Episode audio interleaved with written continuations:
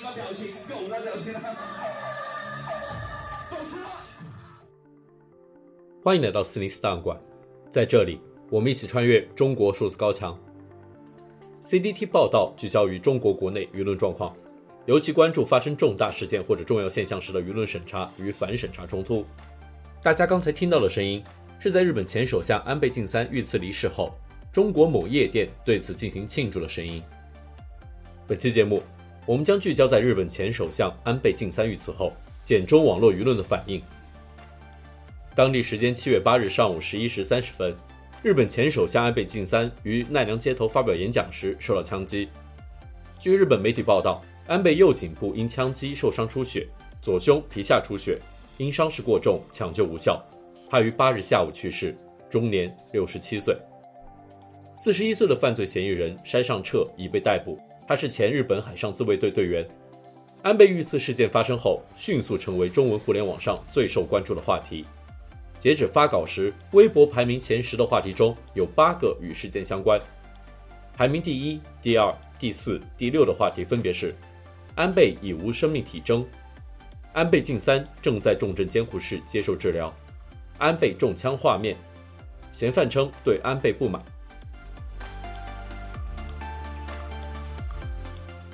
首先，我们来关注微博网民沸腾，胡锡进降温。由于从小就被不断灌输的狭隘民族主义教育和安倍较为强硬的对华立场，微博上不少中国网民都对安倍遇刺表达出了幸灾乐祸的心态。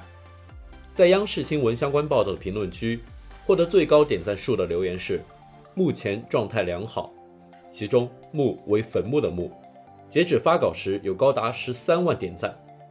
此外，考生记住了历史考试送分题：七月七日卢沟桥事变，抗日战争爆发；七月八日日本首相安倍晋三中枪身亡。安倍晋三应放下仇恨，原谅枪手，并抹去这段背刺历史。锣鼓喧天，鞭炮齐鸣，红旗招展，人山人海。这枪晚了一天，看着我干嘛？夹菜啊！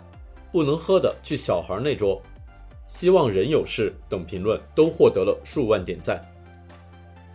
更有人上演行为艺术，将安倍遇刺的新闻与湘江边矗立的毛泽东雕像进行合影，并发微博称：“这盛世如你所愿。”也有自行车商店挂出广告牌，写道：“为庆祝安倍晋三被崩，今日买车送骑行手套。”截止发稿时，微博官方尚未对上述仇恨言论进行大规模清理，包括央视新闻、人民日报等中国主流媒体和共青团中央这样的微博大号。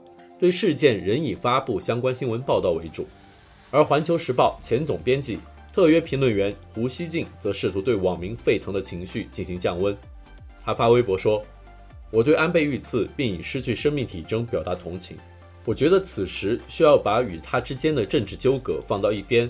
有人可能说我这是假慈悲，但作为一名中国老新闻工作者，这就是我在舆论场上坚定的公开态度，而且。”我希望能有更多人理解并加入我的这个态度。但讽刺的是，胡锡进这条微博下获得最高赞的评论是：首先，他是个人；其次，他是个日本人；再其次，他是个极右翼反华分子；最后，他该死并该惨死，恕我直言。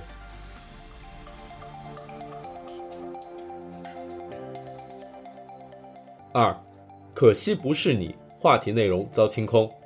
事件发生后，也有部分网民在社交媒体转发流行歌手梁静茹的《可惜不是你》，林俊杰的《会有那么一天》等歌曲，隐晦表达对遇刺者是安倍晋三，而不是中国最高领导人习近平的惋惜。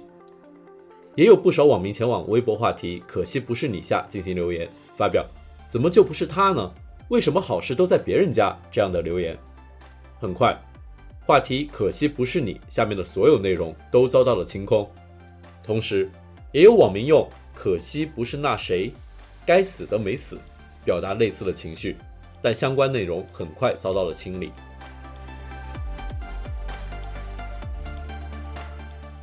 最后，我们来关注少量表达同情的声音。除了以上声音以外，简中世界也有少量表达同情的声音。网民王旭的王撰文写道。我就是觉得一个人被刺杀，这是很不幸的一件事情。我不会幸灾乐祸，也不会痛心疾首，就是觉得挺同情的。这是生而为人最朴素的一种心境。在网易相关新闻的评论区中，网民三刀刘所龙评论道：“对别人苦难幸灾乐祸，当自己处于苦难，抱怨全世界抛弃了我，当铁锤落下，求人得人。”微信公众号三表龙门阵也认为，目前微博所见的声音并不能代表全部中国网民。他写道：“我实在不愿承认这是中国公共舆论的平均水准。类似这样毫无同理心、为生命凋零喝彩、为恐怖主义加油的留言，在任何国家的网络平台总是能抓个一大把吧。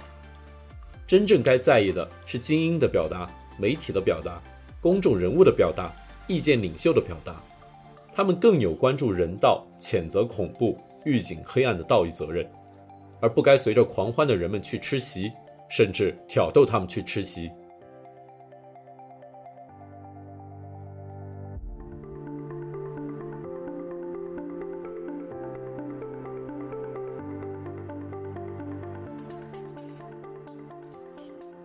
中国数字时代 CDT 致力于记录和传播中文互联网上被审查的信息，以及人们与审查对抗的努力。欢迎大家通过电报 Telegram 平台向我们投稿，为记录和对抗中国网络审查做出你的贡献。投稿地址请见本期播客的文字简介。阅读更多内容，请访问我们的网站 cdt.media。